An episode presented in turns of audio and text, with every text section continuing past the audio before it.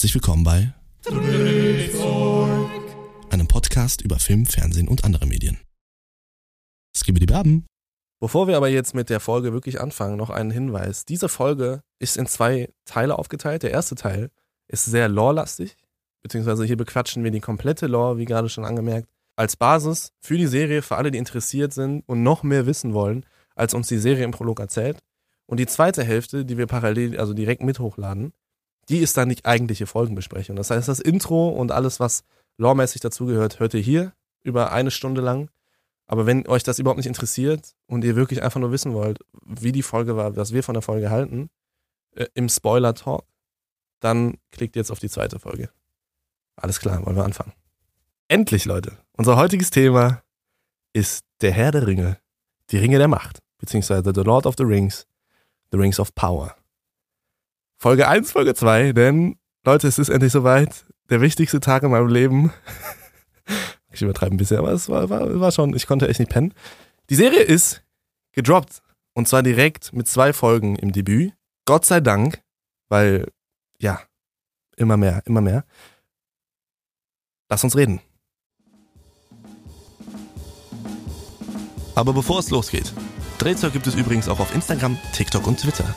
Dort bekommt ihr exklusive Einblicke hinter die Kulissen und könnt gerne in unsere DMs leiten, um euren Wünschen und Anmerkungen Gehör zu verschaffen. Außerdem würden wir uns sehr über eine ehrliche Bewertung auf Spotify freuen und vergesst nicht, den Folgen-Button zu drücken. Und jetzt weiter mit der Folge. Okay, also wir haben jetzt hier bei der Aufnahme Freitagabend, 2. September ähm, 2022 und das Ding ist heute Nacht um 3 Uhr rausgekommen und wir haben uns alle extra um 9 Uhr morgens bei Jason getroffen, um die Folgen gemeinsam zu gucken. Wir hatten das auch schon lange geklärt. Der Jason ist extra einkaufen gefahren für Frühstück, hat Pfannekuchen gemacht, hat Rührei gemacht, hat Orangensaft geholt, Leute. Also der hat richtig aufgefahren, ne? Und was passiert? Der dämliche Tristan verpennt einfach, hat das Handy aus und kommt einfach nicht. Und wir sitzen da schon halb zehn, alle juckende Finger. Ich habe wirklich drei Stunden gepennt, weil ich so nervös war, weil ich so aufgeregt war, diese Folge zu sehen. Und der Tristan, der, der, meldet sich aber nicht. Und dann haben wir ohne den Tristan diese äh, zwei Folgen geguckt. Und der Tristan hat heute zwischen Tür und Angel, der Idiot, auf seinem Handy und gelegentlich mal auf meinem Fernseher, dann jetzt gerade eben noch und auf seinem Fernseher und als Hörbuch hat er sich diese zwei Folgen heute reingehauen und ist ein Idiot. Deswegen darf der heute nämlich nichts sagen. Spaß, Spaß Tristan. Äh, ne? alles, alles gut. Ja, ich will jetzt unbedingt reden. Ich, wir haben uns leider auch nicht ganz zusammenreißen können. Wir haben schon ein paar Hallo, Leute haben darf schon ich mich miteinander drüber gequatscht. hier rechtfertigen? Nee, du darfst dich nicht rechtfertigen. Das Okay. ist abgelaufen. Da gibt es keine Rechtfertigung für. Also wirklich, dass du so ein ihr tut Event so, als, wär verpennst. ihr, als wärt ihr das Opfer. Ich bin heute Morgen Nee, aufgewacht, nee, wir- komplett verklatscht, weil ich eh schon generell, also aufstehen ist wie sterben für mich jeden Tag, egal wie lange ich, wie lange ich geschlafen habe. Und dann gucke ich, ja, I wish, dann gucke ich auf mein Handy. Das, ich mache nur Flugmodus aus, weil ich habe immer den Flugmodus an, wenn ich, wenn ich ja, schlafen da gehe. liegt das Problem. Dann mache ich den Flugmodus aus und auf einem mein ganzes, mein ganzes Haus ist am vibrieren. Also ich dachte, sonst was passiert hier. Morgoth ist gekommen. Ja, wirklich. Und dann, ja, dann ist es mir halt wie Schuppen von den Augen gefallen und das war, das war die Hölle, als mir das Ja, aufgefallen aber ist. mir ist auch ordentlich was entgangen, weil diese Boxen, wir gucken, wir gucken nie wieder hier irgendwas. Wir gucken jetzt immer bei Jason. Der Ja, Fernseher ja, ist zwar ja, ein bisschen ja. kleiner, aber diese Boxen, Sag ich Leute. doch von seit, Nee, du sagst hier gar nichts. ja, okay. Du hast verschlafen. Ja, also ich wollte nur sagen, dass die nicht die Opfer hier sind, sondern ich. Ja, wir, wir sind alle äh, Opfer jetzt dadurch. ja, aber du bist auch selber schuld. Also, Ja, ist er auch. Aber okay, genug äh, der Rede um den Tristan, weil das eigentliche Thema ist, wie gesagt, der Herr der Ringe, die Ringe der Macht, und zwar Schatten der Vergangenheit und Treibgut. So heißen die beiden Folgen. Ja, Jungs, ich will jetzt endlich drüber reden. Ich bin richtig gespannt und die Zuhörer mit Sicherheit auch. Also, die Folge fängt an, die erste, beziehungsweise die Serie fängt an, wie will man es anders erwarten, mit einem Prolog. Und in diesem Prolog werden wesentliche Dinge aus dem ersten Zeitalter zusammengefasst, weil die Serie spielt ja im zweiten Zeitalter basically, nach Morgoths Sturz. Ja, fast die wesentlichen Dinge ganz extrem vereinfacht ähm, aus dem ersten Zeitalter zusammen, weshalb die Noldor-Elben, also nicht mal der Name fällt hier in der Serie, sondern weshalb die Elben aus Valinor nach ähm, Mittelerde reisen, beziehungsweise eigentlich nicht nach Mittelerde, Mittelerde so wie wir es kennen, sondern nach Beleriand. Das ist ein Land westlich von Mittelerde, was dann im Zuge dieser Schlachten, die dann auch im Prolog gezeigt werden, untergeht. Und es wird halt zerstört durch diese gewaltige Wucht, die besonders die letzte Schlacht, der Krieg des Zorns, der über das Land bringt. Und dann sehen wir auch diese Aufnahmen, ja, ne, diesem Unterwasser, was wir im Trailer schon gesehen haben, dieses rote, wo die, wo die Leichen da im Wasser schwimmen und dieses rote, ne, dieses Feuer oben. Und es sieht einfach mega mächtig aus. Genau, das zeigt uns alles der Prolog am Anfang, damit wir wissen, okay, ähm, ja, wo, wo setzen wir überhaupt an? So, ne? Was ist eigentlich der Ausgangspunkt der Story? Wir kriegen den Prolog erzählt, auch wie in der Originaltrilogie von Peter Jackson, wieder durch die Augen und mit der Stimme von Galadriel, der holden Elbenmaid, die in der Serie anders auftritt, als wir sie aus dem Herrn der Ringe kennen. Aber da reden wir später drüber, weshalb, warum und ja oder nein. Ja, und wie ihr mich schon hört, juckt es mir schon unnormal in den Fingern, weil ich an diesem Prolog, und das ist äh, tatsächlich das erste und das Größte, was mich so in der ersten Folge so stört, einfach alles so vereinfacht gemacht wurde, dass ähm, ich als absoluter erste Zeitalter-Hyperfan, also das sind für mich die geilste Zeit in ganz Mittelerde, war die nur drumherum Geschichte einfach, dass das halt so runtergebrochen auf diese paar Sätze irgendwie und auf diese fünf, sechs Shots so ungefähr ähm, runtergebrochen wurde. Tut mir in der Seele ein bisschen weh, weil ich unglaublich sehr erhofft habe, dass ich endlich diese ganzen Geschichten mal visualisiert bekomme. Genau, und ähm, bevor ich jetzt aber in die Lore gehe, weil damit fängt diese Folge jetzt an, Leute, wir werden jetzt erstmal den Ausgangspunkt der Serie ja aufdröseln und zwar über die Geschichten, die in den Büchern passieren. Das heißt, das, was wir im, in dem Prolog sehen, das werde ich jetzt gleich nochmal ein bisschen detaillierter und mit noch mehr Hintergrund erzählen. Die, die interessiert sind, bleibt gerne dabei. Es ist mega interessant, mega spannend, was da eigentlich alles abgegangen ist, weil auch die Serie später, obwohl das im Prolog nicht gezeigt wird, auf diese Momente auch eingeht, auf diese wichtigen Ereignisse, besonders in Folge 2. Genau. Und danach gehen wir dann weiter in die Folgen. Aber ich finde, der Prolog ist extrem wichtig und alle, die noch mehr wissen wollen, als uns die Serie jetzt heute erzählt hat, ähm, bleibt dran und hört euch das an, weil das ist heißer Scheiß. Seid ihr bereit? Oder wollt ihr vorher noch was zum Intro sagen aus eurer Perspektive als Nicht-Buch-Kenner? Um noch kurz das Eis vorzubrechen, bevor Louis wirklich komplett diesen Podcast für die nächsten ja, Stunden übernehmen wird. Du Wichser. Wollte ich noch kurz loswerden, dass ich denke, dass das halt nicht gezeigt wurde. Erstens, weil ja der obvious Grund ist, dass die, glaube ich, die Rechte nicht äh, daran haben, mhm. wirklich die äh, das so zu verfilmen, die Ereignisse aus dem ersten Zeitalter. Und zweitens, so für den, für den normalen Sterblichen, nicht für den Herr der Ringe-Nerd, der Louis ist, ja, wäre das richtig viel gewesen, noch an Vorwissen. Also wenn die das wirklich so verfilmt hätten, wie, wie, wie Louis das gern hätte, was, was ich auch gern gesehen hätte, bin ich ehrlich. Aber um das halt zu zeigen, was sie in dieser Serie eigentlich zeigen wollen, nämlich das zweite Zeitalter, wäre das wahrscheinlich zu viel gewesen. Gebe ich dir auch schon recht, weil ich denke, über das erste Zeitalter hättest du halt auch selber nochmal noch mal eine Fünf-Staffel-Serie machen können. Und, ähm, aber ich. Deutlich mehr als fünf Staffeln. Okay. Ähm, aber. 100. 100 Staffeln noch. aber, ähm, ich, ich denke auch, was Louis meint. Und da muss ich ihm, auch wenn ich ne, die Lore eigentlich gar nicht gut kenne, muss ich ihm auch recht geben, dass zum Beispiel allein so ein kleines Detail, dass Morgoth nicht richtig ausstraffiert wurde, sondern nur so so eine dunkle Gestalt, äh, die Umrisse in den Wolken gezeigt wurden. Das, das, es hätte mich schon interessiert. Und auch die Fights oder sowas hätten ein bisschen besser sein können. Also ein bisschen mehr, nicht besser. Es war top-notch, aber.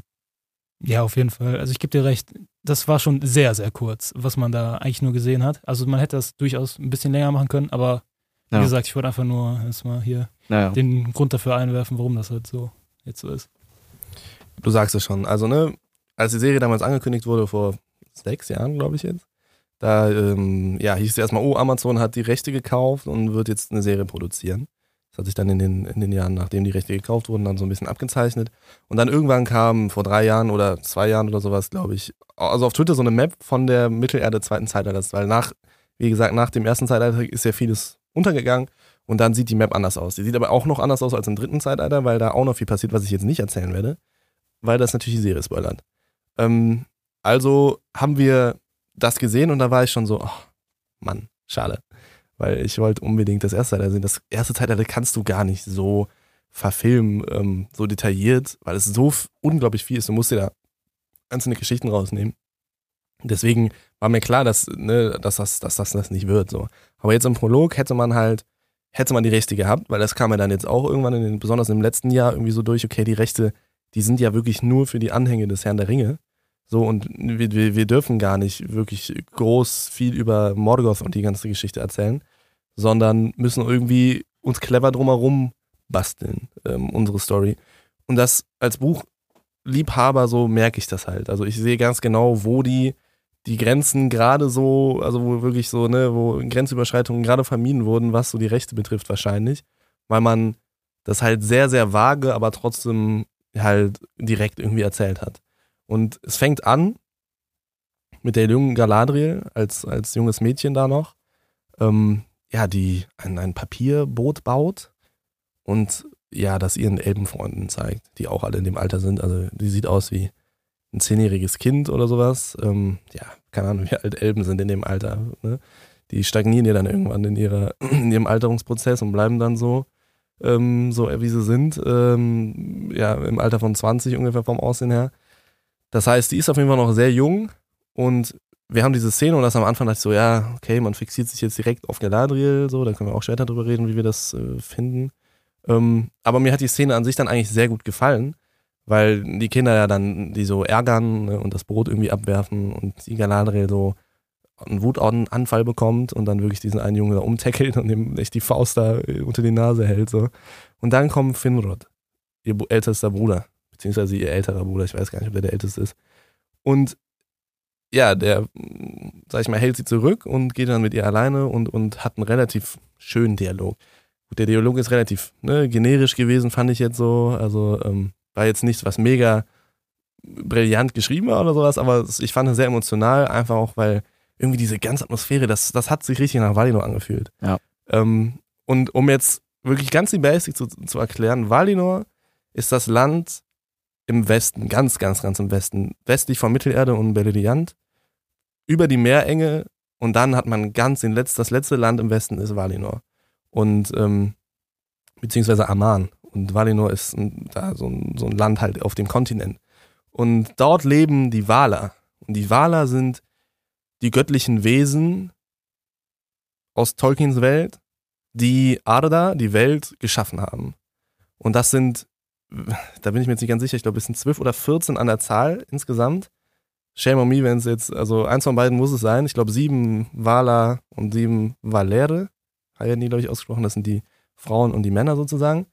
Und diese wurden von Iluvatar, dem Obergott, geschaffen. Beziehungsweise der hat die Ainur geschaffen. Das sind geistliche Wesen, Geisterwesen. Und aus dies, die 14 mächtigsten Ainur sind dann auf die Erde gegangen, beziehungsweise haben dann die Erde im Auftrag Iluvatars geschaffen. Und das sind die Valar. Das sind die ersten 14 Ainur, die Iluvatar erwählt hat. Und davon ist einer Melkor gewesen. Und Melkor ist der mächtigste von allen Valar gewesen, aber natürlich nicht so mächtig wie Iluvatar.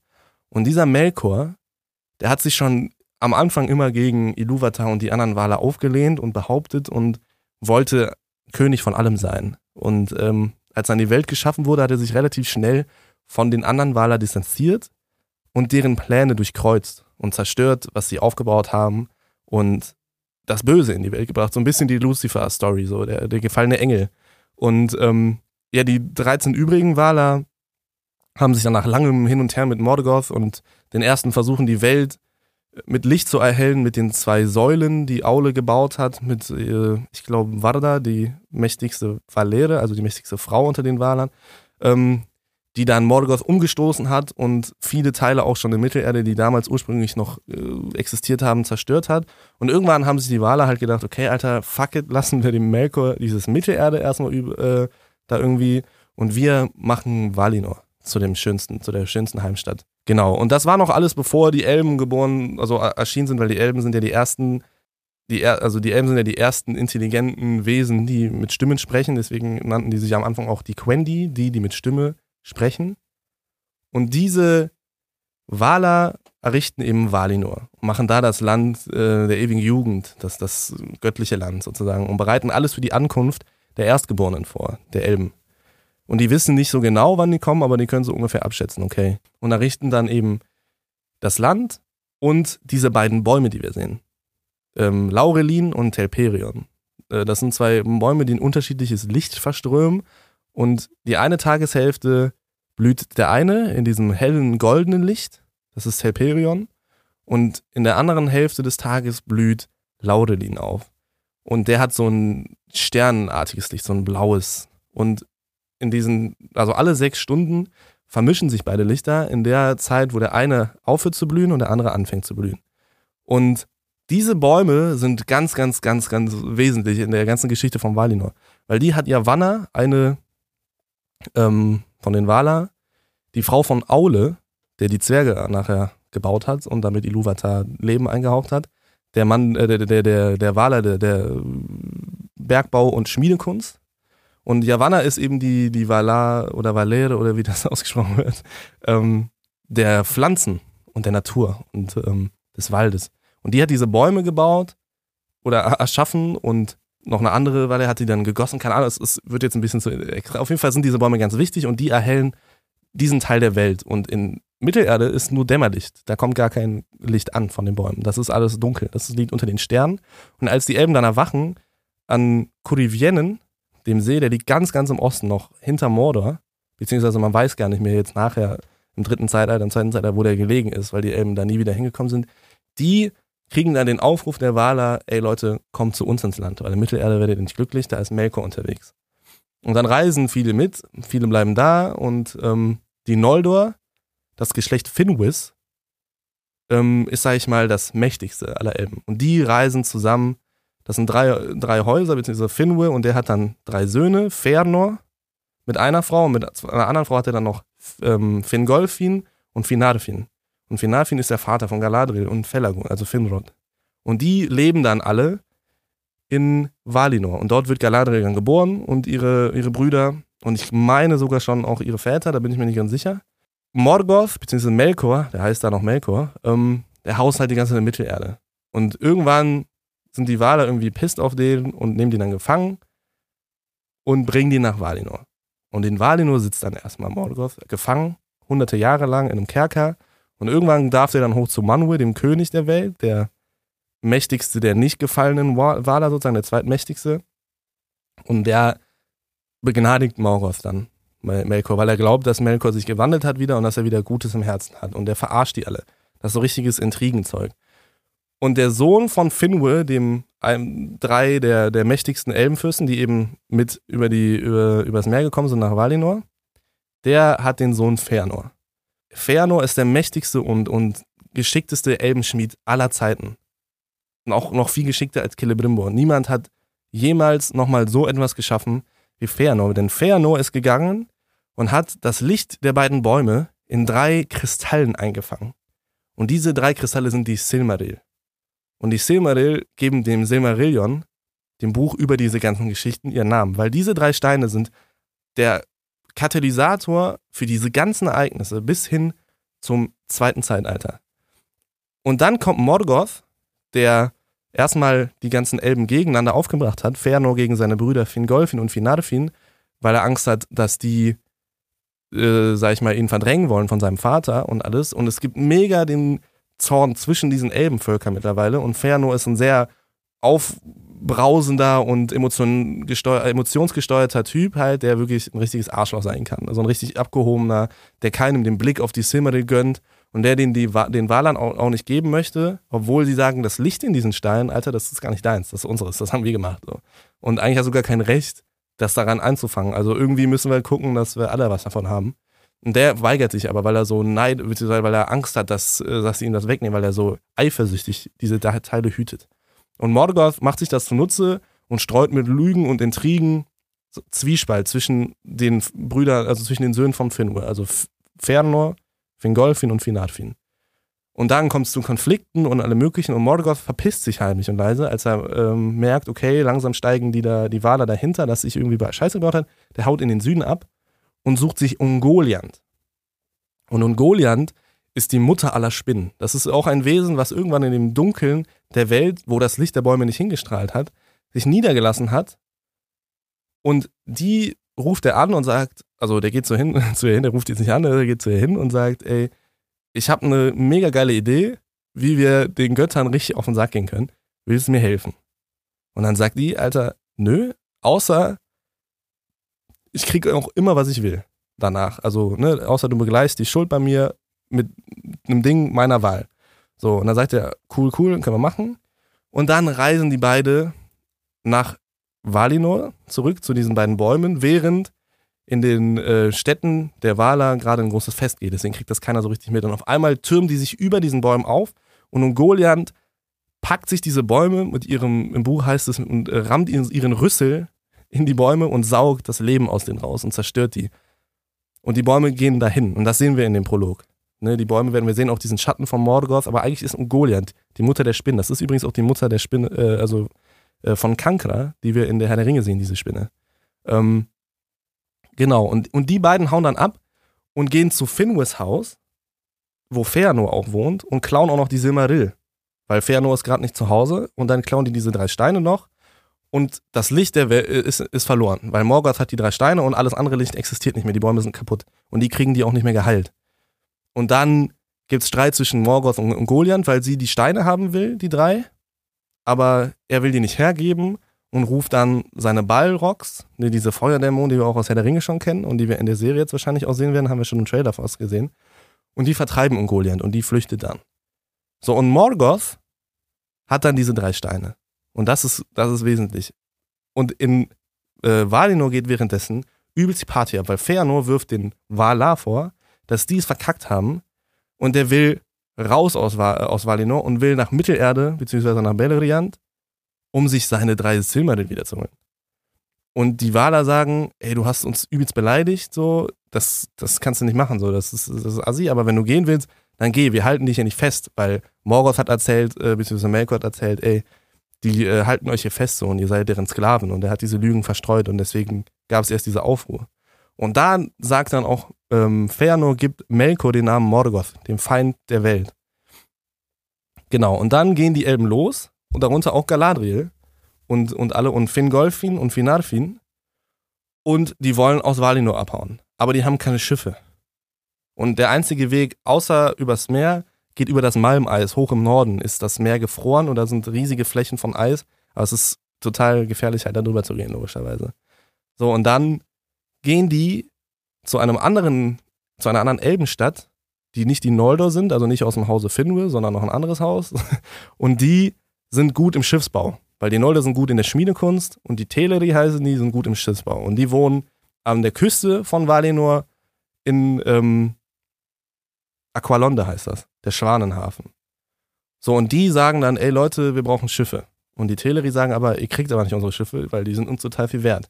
Und daraufhin greifen die Noldor die Teleri an und ermorden die. Und es gibt eine Riesenschlacht und Elben töten Elben. Und daraufhin klauen die sich die Schiffe, weil die gewinnen. Also die töten nicht alle Teleri, aber die gewinnen die Schlacht und klauen sich die Schiffe. Und die Valar verfluchen die Noldor und sagen, ihr werdet niemals euer Ziel erreichen. Alles, was ihr erbauen werdet in Mittelerde und in Beleriand, alles, was ihr da macht, das wird zugrunde gehen und Melkor wird am Ende siegen. Ihr werdet also nichts schaffen. Und die und Feanor und seine sieben Söhne, die, äh, sag ich mal, in der Zeit in Valinor geboren wurden, die schwören einen Eid, dass sie jeden, der die Silmaril also in Gewahrsam nimmt, ohne sie ihnen zu übergeben, dass sie ihn ja töten werden und dass sie niemandem die Silmaril gönnen, außer sie selbst.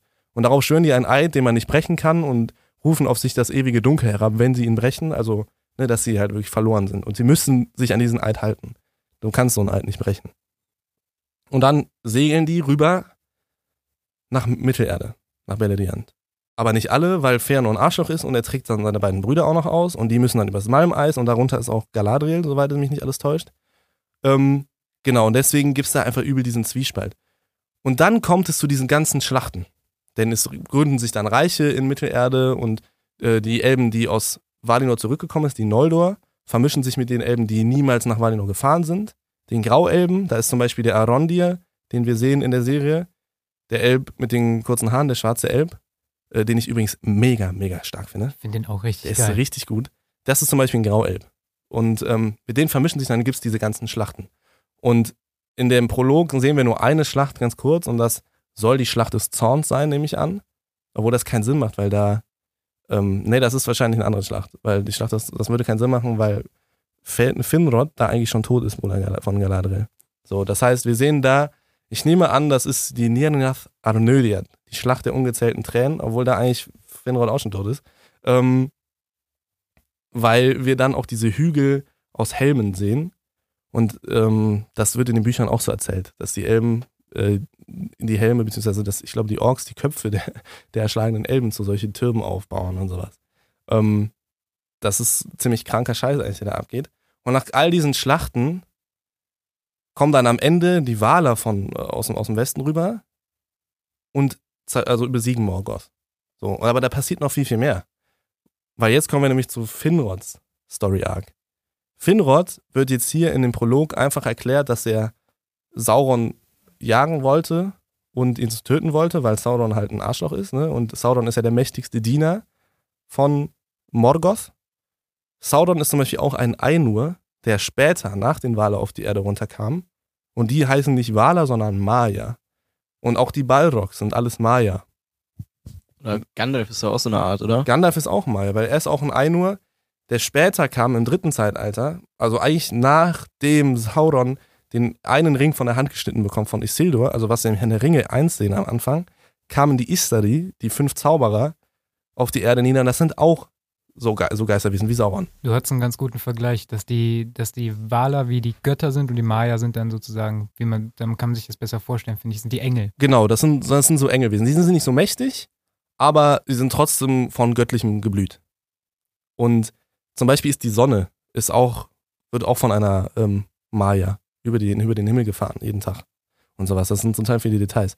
Auf jeden Fall ist ähm, Finrod Felagund, heißt Finrod Felagund. Felagund heißt Höhlengräber, das haben ihm die Zwerge irgendwann gegeben, weil Finrod nämlich ähm, sich irgendwann so eine Festung in die Berge baut, Nagothrond. Das ist so eine Höhlenfestung. Man denkt an Höhlen und sowas immer an die Zwerge, aber eigentlich waren die Elben genauso, also die Noldor-Elben, genauso krasse Bergbauer und, und Schmiede und sowas, wenn nicht sogar noch krasser als die, als die Zwerge. Und der baut sich dann Nagothrond und regiert da. Und vorher baut er oben als Wachturm in der Nähe von der Festung von Morgoth, baut er Minas Tirith. Und zwar nicht das Minas Tirith, was wir aus Herr der Ringe kennen, sondern ein anderes Minas Tirith. Das heißt einfach nur der Wachturm. Und dieses Minas Tirith wird dann irgendwann von Sauron erobert und Finrod, beziehungsweise Finrod wohnt da nicht mehr, sondern sein Bruder, weil er sich ja dann Nagothrond baut. Orodres, der Bruder von Fin Finrod und Galadriel, der muss dann fliehen und Sauron nimmt diese Festung und macht aus Minas Tirith Tol en Gauroth. Der Turm, beziehungsweise die Insel der Werwölfe. Toll heißt immer Insel, das ist äh, so ein Wort im Elbischen. Und Gauroth, alles was irgendwie mit Gau und Gor und keine Ahnung was anfängt, das ist immer böse. Das ist irgendwie so ein, so ein Ding. Also ähm, da gibt es nachher noch, noch mehrere Sachen. Und genau, erobert das. Und währenddessen gibt es unter den Menschen einen ganz mächtigen Krieger, sozusagen der First of Aragorn, also der erste Aragorn sozusagen in der Story, Beren, der sich in ein Elbenmädchen verliebt, wo ihr Herz herkommt, ist ein bisschen zu viel, auf jeden Fall in Luthien. Das ist einer der größten Geschichten aus dem ersten Zeitalter. Und die beiden, die gehen in Morgoth ähm, Festung, Ankband, und die klauen dem einen Silmaril aus der Krone. Einen dieser drei megamächtigen Steine. Und bringen den zum Vater von Luthien, damit Beren die heiraten darf. Und auf dem Weg dahin, zum Morgoth Höhle, kommt Finrod Felagund mit, weil der noch eine Schuld bei Berens Vater zu begleichen hat. Und sagt, ey Beren, ich helfe dir, als um meine Schuld sozusagen bei deinem Vater abzutragen, der nicht mehr lebt. Und er geht mit denen hoch Richtung Ankband und die müssen aber an Tol en Gauroth vorbeikommen. Und dort entdeckt die Sauron, nimmt die gefangen und Luthien kann fliehen, aber Finrod, Felagund, Beren und ihre Freunde, also ihre Reisegefährten, werden von Sauron gefangen genommen in diesem Turm. Und dort gibt Finrod Felagund sein Leben für Beren, um ihn zu retten, bevor dann Luthien kommt und ihn befreien kann. Und kämpft dort gegen den mächtigsten Werwolf von Sauron, bis er tot ist. Deswegen hat er in dem Rückblick auch diese Krallenspuren am Arm. Das wird halt nicht erzählt, aber für die Buchliebhaber, die wissen, wie er gestorben ist. Das meine ich halt mit mega vage, aber trotzdem eigentlich elegant gelöst drumherum erzählt, weil durch solche Details in, der, in, dem, in die visuellen weißt du als der, der das weiß, okay, ne, der ist, hat Sauron äh, gesucht, heißt es da. Er hat eigentlich nicht Sauron gesucht, aber er wurde, hat gegen Sauron gekämpft und wurde von seinem Werwolf getötet und hat deswegen diese Kratzspuren an der Hand. Was dieses Mal auf der, auf der Brust ist, was äh, da überall jetzt auch auftaucht, in dem Schwert und sowas, Das ähm, weiß ich nicht, was das sein soll. Das gibt es in den Büchern nicht. Ähm, aber so stirbt zum Beispiel auch er. Und das wird er halt alles nicht erzählen. Und das finde ich so ein bisschen schade, weil ich hätte halt irgendwie, du kannst es nicht alles erzählen, aber zum Beispiel halt einfach, dass, dass man Morgoth sieht, dass man sieht, wie Ungoliant und Morgoth die Bäume zerstören. Und all diese Sachen. Und dann kommt eben mit diesem einen Silmaril, kommt dann ein Fürst der Menschen, segelt rüber nach Valinor, um Hilfe zu suchen dort, weil die ähm, Nolder sind ja verbannt worden und der Westen, die Götter haben sich vor Mittelerde verschlossen. Die haben da auch nichts mehr gemacht, die haben da keine Nachricht mehr hingesandt. Die haben die einfach machen lassen, weil die so sauer waren. Und dann ist dieser Fürst der Menschen dahin gesegelt, der Vater von Elrond und Elros. Erendil. Das ist der, den Frodo nachher anruft, in Herrn der Ringe 3, wenn er in Kankras Höhle ist und seine Fiole hochhält. Da ruft er auf Elbisch irgendwas und ruft dabei auch den Namen Erendil. Und darauf bezieht er sich auf das Licht von Erendil, weil Erendil nachher hoch in den Himmel fährt mit dem Semeril an der Stirn und zu einem Stern wird. Und der segelt rüber, weil er ist halb Mensch, halb, halb Elb. Seine Mutter war Elbe, sein Vater war Mensch. Und segelt eben rüber und sagt, yo, äh, ihr müsst uns unbedingt helfen. Wir gehen drüben drauf so. Ne? Alles, die Schlachten sind alle verloren und die Elben in Mittelerde und die Menschen in Mittelerde sind kurz vorm Tod, weil Sauron, äh, weil Morgoth einfach alles kontrolliert. Und dann kommen die mit einem großen Heer rüber und zerstören Morgoth, nehmen, also schlagen neben Beine und Arme ab und schießen den ins Weltall. Und der kommt nie wieder. Und Sauron kann aber fliehen. Und dieser Erendil ist, wie gesagt, der Vater von Elrond und Elros. Und Elrond, kennen wir ja, der ist Elb, weil die dürfen sich dann entscheiden, die Söhne und auch Erendil und seine Frau, Elwin, Elwing, so, ob die Mensch oder Elb sein wollen. Und Erendil entscheidet sich dazu, Elb zu sein und seine Frau auch, weil die war sowieso schon Elbe. Und Elrond entscheidet sich auch dazu, Elb zu sein, aber sein Bruder Elros entscheidet sich dazu, Mensch zu werden. Und Elros ist der erste König von Numenor. Der ist sozusagen der Ur, Ur, Ur, Ur, Milliardenste Urvater, äh, Großvater von Aragorn. Und Erendil und Isildur. Und da setzt dann das, das zweite Zeitalter an. Und da haben sie es dann eigentlich auch, finde ich, komm, ich kann ich mit leben so, dass Galadriel dann Rache sucht für den Tod ihres Bruders. Ähm, ich hätte es geiler gefunden, wenn sie halt erzählt hätten, wie, wie er gestorben wäre und daraufhin halt Galadriel sagt, Alter, ich will den rächen anstatt dass sie den Schwur, den Finrod angeblich gegeben hätte, mit, äh, ne, wir, ich will den Sauron fertig machen, das schwöre ich jetzt hier, dass sie den übernimmt. So, das hätte ich ein bisschen geiler gefunden, weil es dann noch mehr persönliche, also persönlicher gewesen wäre und es wäre näher an den Büchern gewesen. Aber gut, so ist es und ich bin im Großen und Ganzen trotzdem zufrieden. Ich war einfach nur ein bisschen enttäuscht, weil ich halt das, was ich als erster Zeitalter-Fan unbedingt sehen wollte, halt nicht gesehen habe.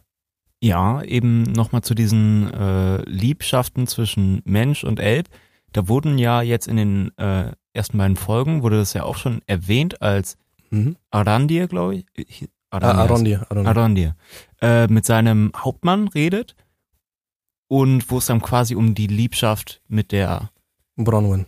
Und da wird ja auch erwähnt, dass es zuvor zweimal solche Liebschaften gab zwischen Mensch und Elb. Du hast jetzt eine genannt. Ähm, ist die andere auch ebenso wichtig? Nee, ich habe ja basically die beide genannt. Es gibt einmal Beren und Luthien. Ach so. Und ja, daraus okay. entsteht Dior. Und Dior ist der Vater von Elwing. Und Elwing ist die Frau von Erendil und die Mutter von Elrond. Ja, okay. Und dann gibt's noch Tur, Sohn von Hur, Bruder, äh, Cousin von Turin, Turamba, über den reden wir gleich auch noch. Das ist wichtig. Und dieser Tur, der reist nach Gondolin. Und Gondolin hat man auch schon gehört. Da kommt zum Beispiel das Schwert von Gandalf her. Das sagt äh, Elrond im Hobbit 1 zu Gandalf. Ey, diese Schwerter wurden in Gondolin gefertigt. Und Gondolin war eine versteckte Elbenstadt in Beleriand, die bis zum Ende vom Morgoth versteckt gewesen ist und ihm standgehalten hat und durch Verrat, sag ich mal, entblößt wurde und dann gefallen ist. Und da kamen dann die Drachen und haben das niedergebrannt. Und der geht nach, nach ähm, Gondolin und heiratet dort Idril Celebrindal, Idril Silberfuß. Kele ist immer Silber und Brindal ist Fuß äh, Celebrindal. Und das ist die Tochter vom Höhen Hohen König, Hohen Elbenkönig Turgon, ähm, der auch einer der größten, der größten Fürsten ähm, der Elben ist. Und diese Tochter heiratet er und daraus hervor geht Erendil. Das heißt, das ist die zweite Verbindung zwischen Mensch und Elben. Tur, der Mensch, und äh, Idril Celebrindal, die Elbenprinzessin. Okay, und die tragische Story zwischen der Liebschaft war dann eben einfach nur das, was da dann herausgegangen ist? Oder Oder? basically gibt es ja keine tragische Geschichte dahinter. Okay, also ja, es weil, ist schon, weil das, weil das ja in der Serie so ja, genannt es, es wurde, mündet halt, ne, es passiert alles, äh, es mündet halt alles im äh, Fall von Gondolin, der, also, weil das ist, da gibt es einen Elben-Typen auch in Gondolin, der voll auf die Celebrimbor abfährt und sagt so, ey, ich bin voll verknallt in die. Aber der, die ist halt mit Tour schon und die sind irgendwie nice aufeinander und aus Neid und aus Wut, äh, ja, wird er halt so ein, kriegt er so ein dunkles Herz und alles und wird dann irgendwann auch zufälligerweise von Orks entführt und die bringen ihn zu Morgoth. Und dann sagt Morgoth, ich verspreche dir, du kriegst Idril, wenn du mir verrätst, wo Gondolin liegt. Und dann sagt er, okay, ich sag dir, wo Gondolin liegt. Und dann bricht das Verderben über Gondolin her. Deshalb mündet das auch in gewissen Teilen in, in Tragödie, weil dann Turgon, der Vater von Idril, stirbt und Gondolin eben fällt und so viele sterben und Glorfindel, ein hoher Elbenfürst, dann gegen die, Bal gegen die Balrogs kämpft und, und auch stirbt und alles mögliche. Also das ist dann, das geht da richtig scheiße ab und die können gerade noch fliehen. Turgon, äh, Tur und Idril und ihr Sohn Erendil und noch ein paar andere und treffen da dann halt, ähm, treffen dann Erendil und Elwing aufeinander und die segeln dann halt los in der letzten Schlacht. Und da gibt's noch mehrere, die Söhne Fernus, die sind dann immer mad, weil ja Erendil dann diesen einen Silmaril hat, ne, den er von, ähm, von Elwing bekommt, die den über Beren und Luthien gekriegt hat. Und dann kommen wieder die Söhne Feanors, die noch leben, und schlachten wieder alle ab. Und dann am Ende bringen die sich alle fast gegenseitig um, bevor dann halt die Söhne Feanors äh, draufgehen. Und nachdem die ihre, kriegen dann ihre Silmaril wieder, beziehungsweise zwei, weil noch zwei Söhne leben. Und der eine stürzt sich dann ins, äh, in die Erde, also in so einen Spalt von so einem Vulkan. Und er und der Silmaril verbrennen. Und der andere wirft den letzten Silmaril irgendwo ins Meer und ist dann, wandelt den Rest seines Lebens an der Küste lang und, und hat Schmerzen, weil, also das ist viel zu komplex, um das jetzt noch aufzureißen. Ja, wegen diesem Fluch doch auch einfach. Genau, wegen dem Fluch, weil er dann nicht mehr würdig ist, den, er, den, den Silmaril zu halten und der dreht halt vollkommen am Rad und sowas. Er kann seinen Fluch, äh, sein- seinen Eid nicht halten, weil der Silmaril ihn verweigert. Und dann ist er, also ruft er so, also der geht crazy am Ende und ist verdammt, in aller Ewigkeit zu leiden. Was kann man denn mit den Steinen machen? Also warum wollen die alle haben? Oder ist das nur, weil es das Licht der Welt sozusagen ist? Das ist ganz interessant, weil ähm, wir haben in Folge 2 jetzt diese Szene, wo Elrond zu Celebrimbor kommt, dem Elbenschmied, und der ihm sagt, yo, ich will diesen Turm bauen, um meine Schmiede da reinzusetzen. Und die Szene fängt an, indem man einen Hammer sieht. Und dieser Hammer, dieser verzierte Hammer, könnt ihr euch erinnern? Ja. Dieser verzierte Hammer, ähm, der wird beschrieben als der Hammer Feanors, mit dem er die Silmaril gebaut hat, also geschmiedet hat. Und dann sagt irgendwann, erzählt ähm, Celebrimbor die Anekdote, dass Morgoth, als er die gestohlen hatte und unten in seinen tiefen Höhlen in Angband saß, wochenlang auf diese Silmaril einfach nur gucken konnte, weil die so schön waren und sozusagen fast diese Silmaril ihm bekehrt hätten. Fëanors Werk hätte es fast geschafft, Morgoths Herz zu kehren, weil die, diese Schönheit da drin so unfassbar überwältigend war. Diese Steine müssen unfassbar schön gewesen sein. Und dann, weil er so berührt war, fängt Morgoth an zu weinen und seine Tränen fallen auf die Silmaril und in diesen Tränen spiegelt, äh, sage ich mal, Morgoth sich selbst. Also er sieht sich selber und wird erinnert an das Böse und wird sozusagen aus dieser, aus dieser Trance gerissen, aus diesem, ich kann nicht anders als da reingucken und hat danach nie wieder in die Silmaril geguckt, sondern hat sich die in seine Krone gesetzt und die von da an immer auf seinem Kopf getragen, trotz all dieser Schmerzen, die, weil diese Krone so schwer ist und das ist ein riesen Block gewesen und der hat sich da drauf gesetzt. Ähm, genau, und er sagt dann, sagt Celebrimbor, ich wünschte, ich könnte solch ein Werk vollbringen. Was habe ich jemals geschafft mit meinen Werken? Als, äh, dann sagt Elrond, ja, du hast geschafft, mein Herz zu berühren. Dann sagt er, aber ich will noch viel, viel mehr als nur Elbenherzen berühren. Ich will was Unfassbares schaffen. Und darauf spielt er ja schon auf die Ringe an, Ja, ja, genau. ne, die, er, die er dann irgendwann schmieden wird. Also ich hoffe, das spoilert jetzt nichts, aber das ist ja klar.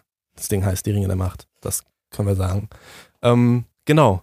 Und da bezieht er sich auf Ferne. Und deswegen sage ich, es ist komisch, also das heißt, es ist komisch, es ist schade, dass das im Prolog nicht erwähnt wird, aber dann halt in Folge 2 werden zum Beispiel die, äh, die Frau von Durin, ne, die sagt die ganze Zeit äh, bei Aules Bart, ne, sagt die die ganze Zeit als Fluch so sozusagen. Aule ist der Vater der, der Zwerge. Aule war so erpicht darauf, ne, das ist auch ein Waler, ne, der Waler der Schmiedekunst, der war so erpicht darauf, dass er seine, sein Wissen endlich jemandem beibringen kann, Weil die Elben waren noch nicht da und es, war, es gab noch niemanden Intelligentes auf der Welt, sag ich mal, außer die Waler. Der wollte aber unbedingt Schüler haben und einfach, sag ich mal, ja, wie halt sich einer Kinder wünscht, halt unbedingt einfach diesen Schülern beibringen, wie man schmiedet, wie man halt Herr der Metalle und der Steine wird und, und dieser ganze Spaß daran. So. Also er hat jetzt nicht vorgehabt, Sklaven zu haben, sondern er war aus reiner Herzens, äh, also weißt du, einfach nur aus reiner Freude, wollte einfach nur jemanden haben, mit dem er seine Begeisterung teilen kann. Und hat dann die sieben Zwergenväter ge- äh, gebaut aus Stein. Und diese sieben Zwergenväter, die konnten aber nicht leben, weil niemand außer äh, niemand außer Iluvatar kann wirkliches Leben erschaffen. Und deswegen konnten die Zwerge nicht existieren, ohne dass Aule sie, sage ich mal, kontrolliert hat. So, so, sobald Aule an was anderes gedacht hat, haben die Zwerge nicht mehr gelebt sozusagen. Und dann kam Iluvatar herab und meinte, du hast, wieso hast du solch anmaßende, ähm, solch anmaßendes Ding getan, dass du versucht hast, meinen Plan zu zerstören und äh, noch ein drittes Volk zu, zu machen. Und dann hat er gesagt, ey, ne, das war nichts Böses gemeint, ich will einfach nur halt Leute haben. Und dann sagt er, ähm, und will halt dann die Zwerge zerschlagen unter Tränen. Und dann sagt aber äh, Iluvatar, ähm, Alter, nee, lass es. Die dürfen, die dürfen leben. Und dann können nämlich die Zwerge diesen Schlag ausweichen, weil sie jetzt selber leben. Und dann sagt aber Iluvatar, die Zwerge müssen aber so lange pennen noch unterm Stein, die dürfen noch nicht leben, erst nachdem meine Elben gekommen sind. Weil das sollen die Erstgeborenen sein. Und als die Elben erwacht sind, erwachen irgendwann auch die Zwerge wieder. Und dann leben die Zwerge parallel. Das heißt, eigentlich waren die gar nicht ge- vorgesehen. So, die hat Aule erschaffen. Deswegen sagen die Zwerge, beziehen sich immer auf Aule. Und solche Sachen sind auch drin. Das ist halt voll cool. Man sieht es halt noch nicht. Mir stellt sich aber jetzt trotzdem noch eine Frage. Wie haben, also gibt's da Propheten noch? Weil die wissen ja anscheinend auch alle die, die Götter-Stories. Und mir stellt sich die Frage, wer hat denen das erzählt? Was meinst du? Ja, zum Beispiel, woher kennen die Aule überhaupt? Genau, woher, wo, warum wissen die Zwerge das, was sie wissen über die Götter? Und ist den Zwergen bewusst, dass die von Aule erschaffen wurden? Scheinbar ja, wenn die diese, diese, die, das so als Fluch benutzen. Oder ist Naja, das einfach Fall. über die Generation so ein bisschen Mund-zu-Mund-Propaganda weitergetragen worden? Aber dann wäre es ja nicht bestätigt. Also dann wäre das ja einfach nur irgendwie wie bei uns das Christentum. Einfach. ja, ja, genau, genau. Hat mal irgendwer erzählt. Erstmal ist es halt so, dass die Elben natürlich mit diesen Zwergen ja ne, gelebt haben. Also die Elben, ne, Galadriel war ja in Valinor, die kennt die Valar ja und solche Sachen. Das heißt, es ist ja sicher, weil so viele Elben erzählen, ey, es gibt die Valar. Man hat die Valar ja auch gesehen. In der Schlacht des Zorns sind die ja gekommen und haben gekämpft. Obwohl, ne, ich glaube nicht. Ich glaube nur der Herold. Aber ist auch egal. Auf jeden Fall ist das bestätigte Sache. Und erstmal werden Zwerge ja auch ziemlich alt, so 500, 600 Jahre alt. Und das ist ein bisschen kompliziert und ich kann sein, dass ich jetzt ein bisschen scheiße habe, weil da habe ich jetzt lange nichts mehr drüber mir irgendwie ange angelesen. Es ist so, dass diese sieben Zwergenväter, die gebaut wurden von Aule, dass die Körper von denen sozusagen, also dass die immer wieder geboren werden. So, deswegen macht es eigentlich auch nicht so richtig Sinn, dass Durin der Vierte und Durin der Dritte parallel existieren, weil Durin der Dritte actually Durin der Vierte ist. Weißt du, Diese, dieser Durin wird eigentlich immer wieder geboren. So. Weshalb der irgendwie immer noch derselbe so ein bisschen. Also es ist voll kompliziert, Alter. Auf jeden Fall wissen die, dass Aule existiert. Das ist auch über, wie du auch schon sagst, über Generation zu Generation ist das immer weitergegeben. Es ist klar, Aule existiert. Es ist auch für die Elben klar, die Wale existieren. Die einzigen, die halt nie richtig was von den Waler ge gesehen haben, sind die Menschen.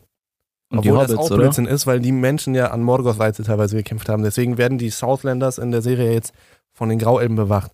Weil an Morgoth-Seite die Ostlinge zum Beispiel gekämpft haben. Und sowas, die wir auch im Herrn der Ringe später wiedersehen. Solche Sachen. Und die Südländer, das sind, ähm, ja, ist, wenn man mal darüber nachdenkt, voll eigentlich ein bisschen racist, dass einfach immer, wie die, immer die, die Süd- und, und Ostländer halt irgendwie die Bösen sind. So ein bisschen, weißt du, wie wir die Russen und keine Ahnung was. Nein, so ist das natürlich, also so, so darf man das nicht interpretieren. Äh, ich meine, gut, die Geschichte ist halt schon ein bisschen was älter, ne? Ja, ich würde auch sagen, es passt eigentlich auch genau zu, wie früher alle Menschen gedacht haben. Ja, aber das ist, äh, also es, ja, so ist das nicht gedacht. Auch in der Serie jetzt nicht, ne? Das ist einfach so. Und in den Büchern sind es halt die Ostlinge und die Südländer, die sich teilweise irgendwie gegen, gegen äh, ihresgleichen gewendet haben, aber auch nicht alle. Ähm, genau, und auch die haben ja die Macht der, der Waler gesehen. So, die haben ja auch Morgoth gesehen. Übrigens, Morgoth hat auch zum Beispiel die Orks erschaffen. Es war nicht Sauron, sondern Morgoth. Der hat Elben entführt Und so heißt es auf jeden Fall im Silmarillion, es gibt mehrere Varianten. Ich, ja, ich habe nämlich auch gehört, dass es irgendwie so drei oder fünf oder so mögliche Theorien gibt, aber keine wirklich bestätigt genau, ist. ja, es, es liegen so ein paar, weil in der einen Geschichte heißt es, er hat die Orks von aus eigener Hand erschaffen, Morgoth, aber dann macht das ja keinen Sinn, weil nur Iluvatar Leben erschaffen kann. Das hat er dann also irgendwann wieder rückgängig gemacht, Tolkien, und hat dann gesagt, okay, Morgoth hat die Elben entführt, die damals, äh, welche noch gelebt haben, bevor die nach Valinor gekommen sind, die in Kuivienen erwacht sind, als Mittelerde noch im Dunkeln lag und nur die Bäume in Valinor geleuchtet haben. Da hat er einige Elben entführt und hat die in seinen Kammern so fürchterlich gequält und gefoltert und entstellt, dass aus denen das Volk der Orks hervorgegangen ist. Deswegen haben die auch spitze Ohren. Und das sind eigentlich basically gefallene Elben. Einfach Elben, die so dermaßen deformiert wurden und das über so lange Zeit und die zwangsvermehrt wurden und so. Also richtig kranker Scheiß muss da abgegangen sein, dass aus denen eine eigene Rasse entstanden ist. Okay, also Rasse, Rasse ist ein Scheißwort. Äh, dass sich so eine, eigene Spezies entstanden ist. So. Und dass es halt keine Elben sind, es sind auch keine Menschen, es sind auch keine Zwerge, sondern es sind Orks.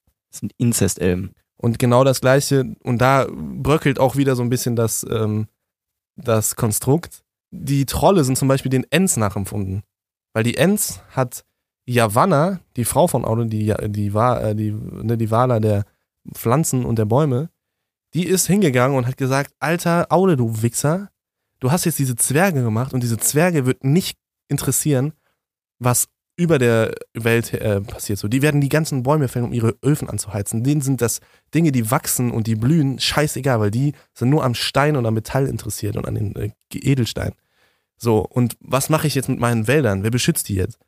Und dann ist sie zu ähm, Iluvatar, hat sie gesprochen und hat gesagt, ey, Iluvatar, gib mir irgendwas, was ich gegen diese Zwerge habe, damit meine Wälder nicht alle aussterben. Dann hat er gesagt, dann kriegst du die Hüter des Waldes. Die Baumhirten. Die, Die Waldhirten, Baumhirten, oder? Ja. Genau, die Hüter, die, die, die Baumhirten.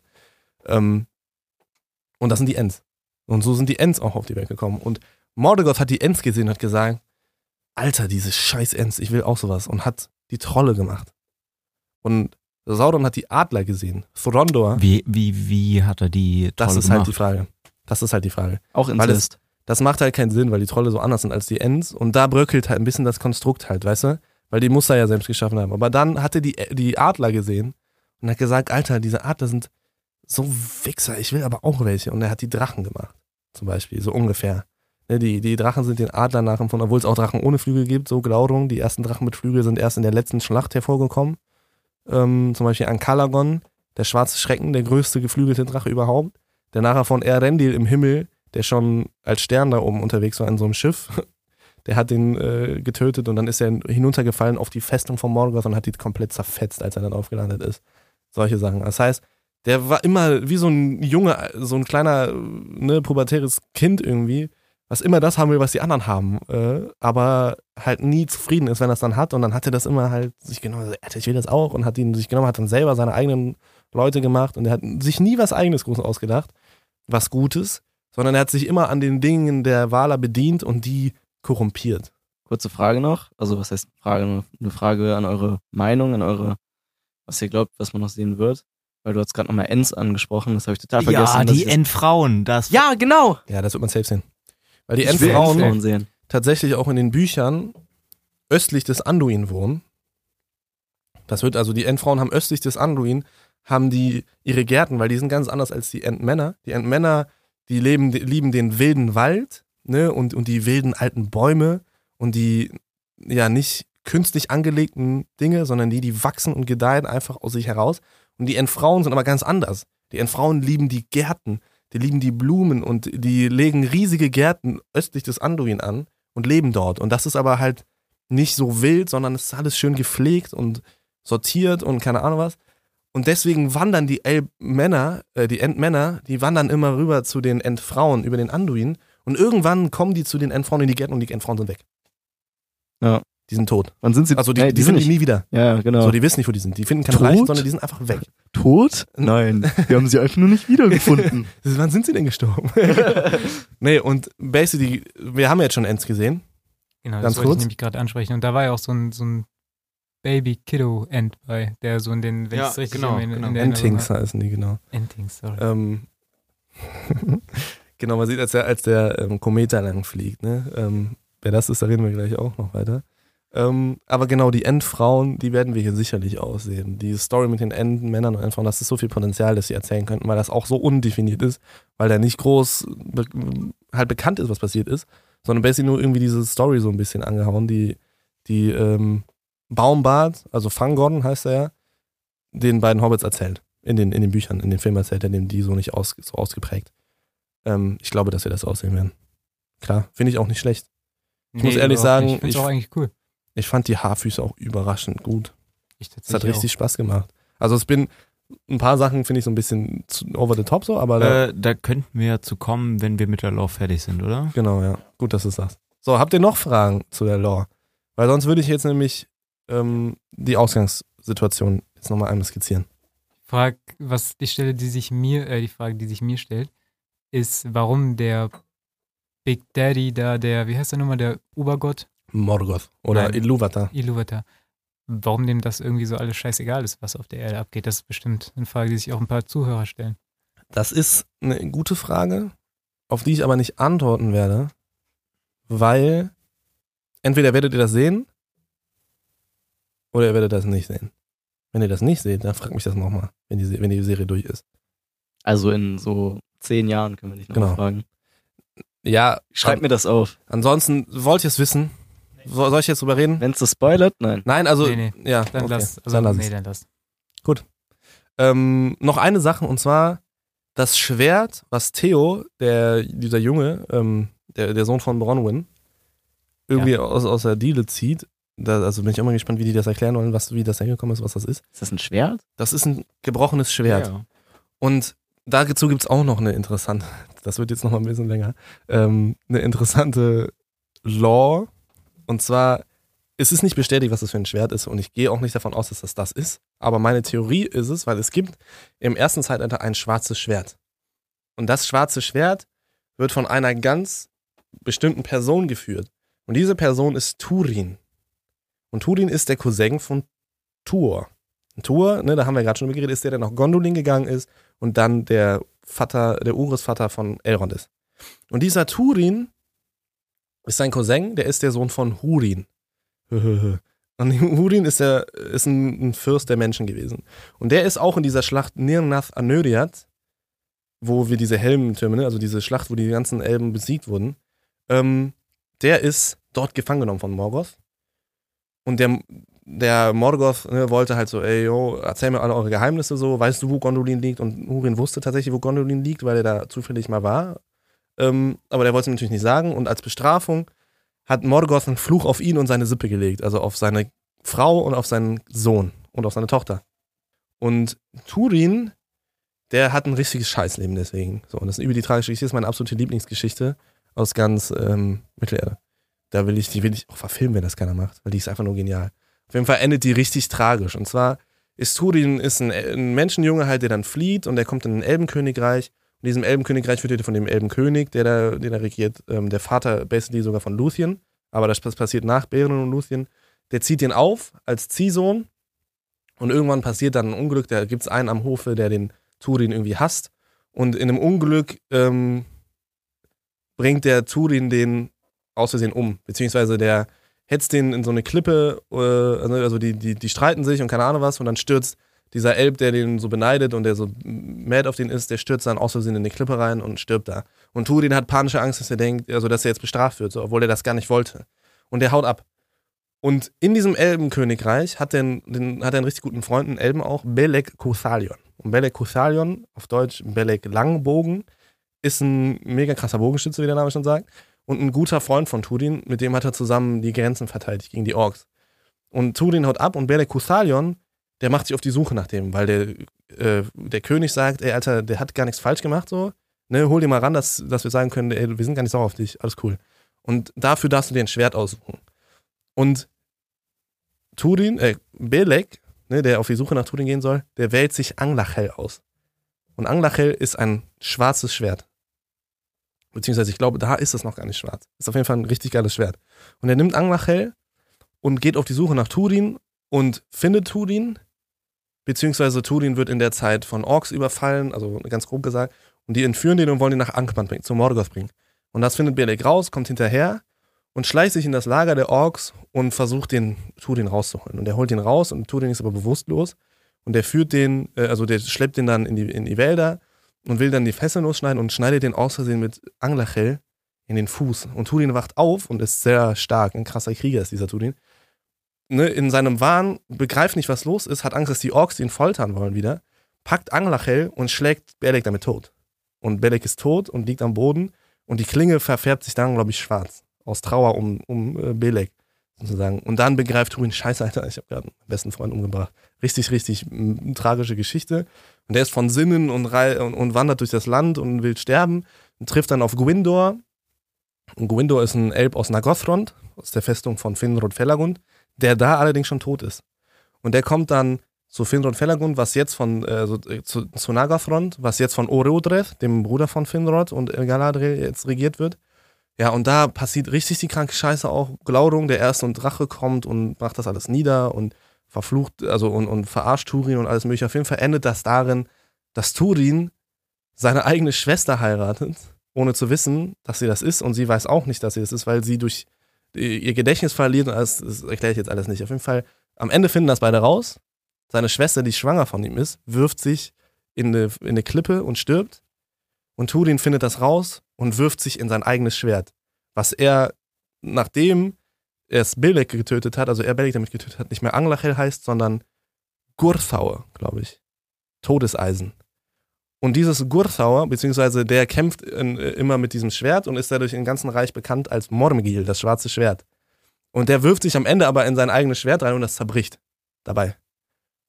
Und es könnte sein, dass das Mormegil ist. Allerdings glaube ich das jetzt nicht mehr. Das habe ich immer gedacht in den Trailern. Ich glaube das jetzt nicht mehr, weil das erstens nichts mit dem Sauron zu tun hat, sondern nur mit Morgoth, weil Sauron in diese ganze Geschichte gar nichts damit irgendwie zu tun hat, der gar nicht drin vorkommt. Und weil wir ja keine Rechte am ersten Zeitalter haben. Weshalb ich nicht glaube, dass die, ähm, also dass das nachher wirklich äh, Gurthaure, Ich denke ist. Auch vom Design her, das Ding sah nicht so aus, als wäre es irgendwann mal irgendwie von jemand anderes geschmiedet worden als vom Bösen. Ja, eben. Ich meine, da ist ja Ja. schon sozusagen diese, Za diese Zacken von äh, Sauron sind ja schon drin äh, mit Obwohl eingebaut. Gurthaue auch sehr, sehr böse beschrieben wird im Aussehen. Ich habe bei dem Design aber auch direkt an eine Morgul-Klinge oder sowas gedacht. Mhm. Ja, es ist ja auch dieser Morgul-Effekt, wo sich die Klinge wieder so aufbaut, nur reversed. Aber es heißt halt auch, dass die Schneiden, wenn man das, also wenn Turin das Schwert geführt hat, dass die Schneiden wie Feuer gebrannt haben und das Innere schwarz war. Und wenn sich das jetzt so aufbaut, brennen die Schneiden auch, weißt du? Und das Innere ist schwarz. Und es könnte schon Gurthauer sein, aber ich fürchte leider nicht. Das ist wieder dann sowas, ne? Wenn, wenn man das nicht weiß, ist man davon auch nicht enttäuscht. Aber ich denke mir dann immer so, oh, schade, Digga, ich hätte so gerne das Ding gesehen. Welches Innere wäre schwarz, wenn man jemanden damit äh, verletzt? Nein, nein, die Klinge ist schwarz, aber die Schneiden sozusagen, da wo es scharf ist, die Ach so. Enden der Klinge, die würden wie Feuer brennen. Wenn so, ja, das- ja, okay. das führt. Weil der damit noch zahlreiche andere Unschuldige aus Versehen oder in, in Rage erschlägt. Das ist eine richtig kranke Scheiße, die abgeht. Also das richtige, habe ich schon mal erzählt, richtige Game of Thrones Scheiß mit äh, eigene Schwester und äh, alle werden ausgetrickst und Tod und Verderben und Verrat und Alter, das ist eine richtig, richtig darke, geile Story. Die ich auf jeden Fall, ähm, wenn das kein anderer macht, irgendwann mal verfilmen werde. Eine Frage stellt sich mir noch und zwar wollte ich nachfragen wegen auch wieder äh, Arondir, der beziehungsweise er und seine Wache, die haben ja diese ganz ähm, ja diese fassierte Rüstung, wo Mhm. dann eben dieses Gesicht des Baumes, also von von sieht fast aus wie ein End, ne, halt so ein Baummensch Ja. mit ganz vielen Blättern da drin ist. Und da wollte ich fragen, ist das halt einer von diesen Bäumen in ähm, Game of Thrones? Nein. Nee, aber es hat, hat er, hat das, was, was hat das für eine, für, für eine Bedeutung? Wer wird damit gemeint? Das kann ich dir so nicht sagen. Also erstmal gibt es Arondir ja nicht. Das ist auch für die Geschichte eine geschriebene Figur. Und Bronwyn und die ganze Theo-Story und all das gibt es in den Büchern so. Ja, Nicht? ja, also mir geht's ja jetzt nicht um Genau. den Charakter, sondern Nee. halt um diese Rüstung. Aber da auch das, das. Design ähm, kann sein, dass das irgendwas ist, was mir jetzt, was mir jetzt, wo ich die Verbindung nicht ziehen kann. Aber ich glaube, also keine Ahnung. Da, da kann ich dir nicht so sagen, ob das irgendwie on purpose Ich läuft. glaube, was, was du vielleicht meintest, Justus, meintest du das, was auch kurz angeschnitten wird, wo sich Galadriel und ja, Galadriel und Elrond darüber unterhalten, wie viele Galadriel schon in den Tod geführt hat, auf der Suche nach Sauron und dann sind Mhm. da in den Bäumen die Leute drin. Meintest du das? Nein, nein, ich meine Das wirklich, ich meine wirklich die Rüstungen Ja, auf von den. Brustpanzern. Auf dem Ja, ja, ich Brustpanzer. Ja, ja, da sind so das- Gesichter das hab ich drauf, das habe ich gesehen, aber aber das weiß ich nicht, was das sein soll. Das sah mehr aus wie so ein göttliches Baumwesen oder Ja, so. ich denke also, auch ich weiß jetzt auch nicht ganz genau, was sie damit meinten oder so. Also ich, Haben die dazu was gesagt? Nee, die hatten da gar nichts zu gesagt. Naja, deswegen. Ich glaube, das ist einfach nur Fashion. Ja, aber zu wem gehören die denn? Das sind äh, Sinterelben, also Grauelben. Ja, aber wem unterstehen die sozusagen? Die ganzen Elben, die jetzt nach dem ersten Zeitalter noch in Mittelerde verweilen, unterstehen alle Gilgalad. Das ist dieser langhaarige Mit den Typ, der der Loki. die Galadriel kront. Ja. Da also diese Dings aufsetzt. Ja. Und der ist der hohe König der, der Noldor, äh, beziehungsweise der Elben. Und der lebt in Lindon. Und Lindon, das sind so die, die grauen Anfurten, wo Frodo und so nachher sind, ne? wo die von die wegfahren. Das ist das. Das ist also auch in Mittelerde, das ist nicht Valinor. Ja, der schickt dir dann Galadriel auch nach Valinor. Ähm, Ja gut, das habe ich alles verstanden, aber ich meinte mehr so, gibt es vielleicht irgendeinen Wala, der so baummäßig Meinst du jetzt aussieht? zum Beispiel ja, diese- Yavanna, Yavanna gibt Genau, es. und dann Ja. ist jetzt die Frage, ob die sozusagen unter der Nee, stehen, aber nein, die stehen nein, ja nein, unter, unter dem Obergott, wenn ich das richtig verstanden habe. Ne, Da der Obergott, der hat, der, der ergibt sich so gut wie nie zu erkennen, sondern der lässt die Wala irgendwie machen. Das ist wohl irgendwie alles so Ja, aber der hat doch auch dann zu hier Au, Au, Aure, Aule gesprochen. Aule aber gesagt, Aule ist so, ja auch. chill mal ein bisschen, bis jetzt meine Genau, der kommt hin und wieder mal vor, aber halt immer nur so mäßig. Und ähm, Yavanna ist die Gott, Göttin der, der, der Pflanzen und Bäume und, und der Blumen. Aber ist jetzt nicht so, dass die groß Kontakte haben. Es gibt Melian, eine Maya, ne, die die Frau von Thingol, dem Vater von Luthien ist. Oder war. Die auch mega mächtig war. Das war die einzige Verbindung zwischen Elb und Au, also gött, göttlichem Wesen. Und daraus entstanden ist Luthien. Deswegen war die auch so mega mächtig und konnte Sauron und Morgoth äh, in den Schlaf singen und so ein Zeugs. Das ist ja alles, wie die die Silmaril geklaut haben, den einen Beren und Luthien. Das alles, aber das hat damit nichts zu tun. Okay. Also, das hat nichts mit, mit Yavanna zu tun. Deswegen, ich glaube, das ist einfach nur, das ist einfach nur Design. Aber kann auch sein, wie gesagt, dass ich da jetzt gerade irgendwas vergesse. So, jetzt wollen wir aber uns wirklich den beiden Folgen widmen. Und deswegen werden wir jetzt hier die Folge enden und der Teil 2, die eigentliche Folgenbesprechung, die beginnt jetzt in der nächsten Folge. Also bleibt dran und macht direkt einfach die nächste Folge an, weil dort werden wir jetzt dann wirklich unsere Meinungen ähm, ja, zu den beiden Folgen äußern und die Folgen ein bisschen durchquatschen. Ich hoffe, ihr hattet, ähm, ja, sag ich mal, Spaß bei dieser Lore, ähm, bei diesem Lore-Ausflug, einfach mal als Basis für die Serie. Und ähm, ihr seid überhaupt noch da und nicht eingepennt oder äh, ihr habt einfach abgeschaltet. Weil wenn da noch einer ist, der irgendwie Interesse hat, schreibt uns mal auf Drehzeug Podcast auf Instagram. Und wir sehen uns, beziehungsweise hören uns in Jetzt ein gleich. paar Sekunden in der nächsten Folge. Bis dahin, meine Lieben. Skibidi Bam.